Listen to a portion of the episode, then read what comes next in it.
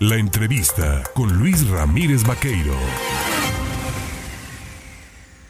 Ya son las 7 de la mañana con 23 minutos. Mire, en el Senado de la República han estado puestos los ojos, ¿no? Por las decisiones, determinaciones que se habrían de eh, tomar durante la pasada sesión de este miércoles.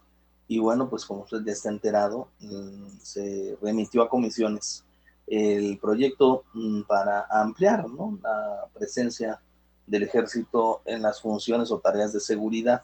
Ya hablaremos de ello, pero yo le agradezco al senador mm, por Morena, por el estado de Veracruz, presidente de la Comisión de Hacienda en el Senado, don Ernesto Pérez Astorga, el tomarnos el teléfono. ¿Cómo está, don Ernesto? Buenos días. Hola, ¿qué tal? Saludo con mucho gusto, estimado Luis, y a todo el auditorio. Muy buenos días. Oiga, pues importante, eh, en principio de cuentas, esto que ocurrió ayer, ¿no? Se demanda de nueva cuenta comisiones, la razón, pues, analizar más, ¿no? Llegar a un consenso, dice Ricardo Monreal. ¿Cómo lo ve usted?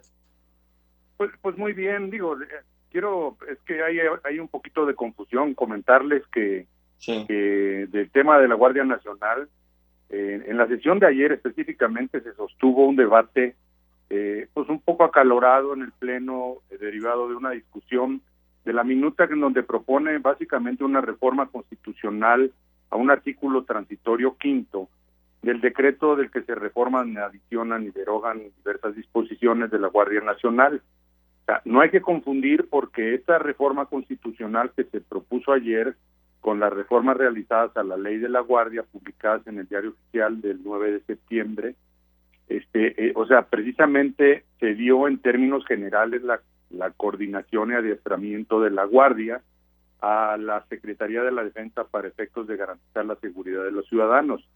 Pero la reforma del quinto transitorio propone, en esencia, extender el periodo de cinco a nueve años, o sea que hasta el 2028, para que en tanto se continuara, o sea, que se continúe fortaleciendo y desarrollando la estructura orgánica y funcional de la Guardia Nacional. Por eso el presidente de la República eh, pide a las eh, Fuerzas Armadas eh, para que el presidente de la República pueda solicitar a las Fuerzas Armadas estar dentro de las tareas de seguridad. Y al ser una reforma, eh, pues se necesita una mayoría calificada, que son las dos terceras partes de senadores, tanto de Morena como aliados. Eh, habían 76 votos entre Morena y aliados, faltaban 10 para que la misma fuera aprobada, pero de todas maneras, en ese sentido y derivado de las conclusiones del propio debate, la, la mayoría determinó que la minuta no se encontraba lo suficientemente discutida, inclusive el senador Monreal dijo que estábamos dispuestos a hacerle, si fuera necesario, cambios. Por ello, en, en aras de lograr los consensos necesarios, se determinó devolver el dictamen a la Comisión de Puntos Constitucionales y de Estudios Legislativos para que los senadores eh, integrantes continúen el debate y se logre fortalecer el, dictamen. Eh, entonces, yo, yo le puedo decir que esto finalmente es, es muy importante porque hay que recalcar que el espíritu democrático que se vive en el interior de la Cámara, pues todos los integrantes de Morena estamos abiertos al diálogo y al debate respetuoso. Este, no tenemos temor de que la propuesta se siga discutiendo y continúe hasta que se logren los consensos necesarios. O sea, en el Senado no hay imposiciones y no hay diálogo y ayer yo creo que quedó más que demostrado importante esto que menciona, que el diálogo se mantenga abierto y que, bueno, pues se llegue a consensos. Ojalá si fuese en todos los rubros. Hablando de la comisión que usted encabeza, que es la Comisión de Hacienda, una de las tres más importantes que considero existe en el Senado, pues se tendrá que analizar el proyecto de presupuesto de egresos 2023. Primero lo analizará la Cámara, en este caso de Diputados, porque así es como lo mandata la Constitución pero la del Senado tendrá que, en su calidad de, receptora, pues validar lo que eh, en la de origen se, genere. ¿Qué, observa usted de este presupuesto 2023? ¿Es el más amplio de la historia? ¿Lo que se está proyectando atender es suficiente? ¿Así se debe de plantear? ¿O hay que ponerle y apostarle más y modificar a temas como la salud del campo, eh, que pareciera no están siendo atendidos en el presupuesto? No, pues mire, este, hay, hay incrementos, eh, hay incrementos muy importantes eh, que se están dando.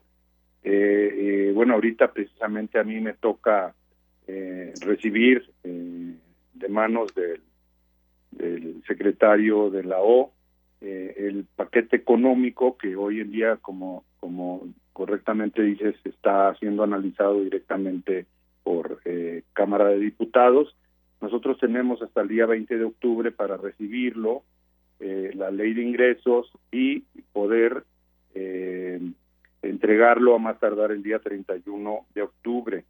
Eh, Yo quiero quiero decirles que, que, bueno, pues para Veracruz hay muy buenas noticias porque el gasto federalizado proyectado del paquete eh, en comparación del año pasado Estamos hablando de 9.9% en términos reales, que significa descontando la inflación. Entonces, Veracruz va a lograr un presupuesto de más de 140 mil millones de pesos.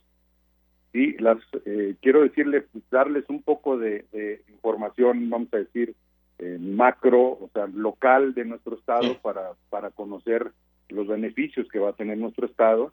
Y pero también por otro lado lo que se está proyectando que es eh, eh, un crecimiento o sea estamos hablando de un crecimiento real eh, para todos los estados del, de los del 11.6 prevé un crecimiento del producto interno bruto del 1.2 al 3%. Recordemos que se está presupuestando y eso presupone porque pues, en muchas ocasiones nos comenta y nos pregunta la gente si es mucho, si es poco, pero presupuestar significa presuponer. Y no estamos nosotros pues desafortunadamente ahorita eh, no tenemos el control de lo que pasa en otros países, de lo que nos pasó con una pandemia que afectó fuertemente no nada más la economía de México, sino la de todo el mundo. Eh, decirles también que las políticas financieras y monetarias del Estado mexicano en su conjunto, pues se ha mantenido un peso fuerte, realmente pues estamos prácticamente en los niveles que se recibió eh, el, tipo de cambio pues hace cuatro años y se proyecta que en el 2023 tengamos un 2060. En el sector energético seguiremos eh, pues produciendo un millón ochocientos setenta y dos mil barriles diarios. Eh, recalcar que la deuda pública, como lo planteó precisamente nuestro presidente de la República, fue mantenerla por debajo del 50% del producto, o sea, equivalente al Producto Interno Bruto, y se ha cumplido a cabalidad. O sea, habla la gente de que el país se ha endeudado más, y que proporcionalmente y que no sé cuántos miles de millones de pesos, no es cierto, o sea, nosotros tenemos como una, o sea, yo yo lo que puedo decir es que se han ido actualizando por por términos inflacionarios la parte de los ingresos, pero en ningún momento se ha perdido la proporción, que eso es algo muy importante, de el total de endeudamiento con el producto interno bruto. Eh, mencionarles que la inversión física de infraestructura se propone un incremento del 21.7% real. Eh, entonces, pues decirles que dentro de la política social que precisamente nos ha marcado eh, nuestro presidente de la República, se propone un gasto en desarrollo social de 3.9 billones de pesos, lo que implica un crecimiento del 9.1 con relación al monto aprobado. Y anterior garantiza la suficiente presupuestar, o sea, presupuestaria para que los proyectos y programas del bienestar eh, es eh, para mejorar lo que es la situación de la de la gente más vulnerable pues se, tengan los recursos eh, suficientes. De esta manera mencionarles que pues con esto estamos cumpliendo precisamente la promesa del presidente que primero los pobres. Todo lo anterior ha sido también gracias a, que pues eh, la Secretaría de Hacienda de, Administración Tributaria ha tenido una capacidad recaudatoria del Estado mexicano muy importante. Y, bueno pues esos son parte de los puntos que precisamente eh, pues, pues queríamos dar a conocer en día en, a las 8.30 de la mañana. Como te lo mencioné el día de ayer, nos recibe el secretario de Hacienda la Comisión de Hacienda y Crédito Público en Palacio Nacional para tener un desayuno, para desahogar algunos, algunas dudas. Y el próximo miércoles lo estaremos recibiendo este, para, pues para dar su, pues más que nada, para que haga su comparecencia eh, en base a la glosa del informe de gobierno que, presentó en días pasados eh, nuestro presidente de la República a través del secretario de Gobernación.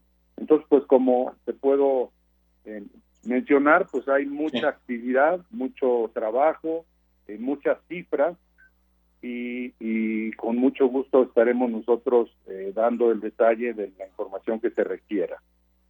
Pues yo le agradezco al senador por Morena, presidente de la Comisión de Hacienda en el Senado de la República, don Ernesto Pérez Astorga, en tomarnos el teléfono, darnos pues claridad sobre todo esto importante, las cifras y los datos que ha dado. Ahora vendrá la discusión, el análisis y bueno, por supuesto, iremos platicándolo si usted nos lo permite.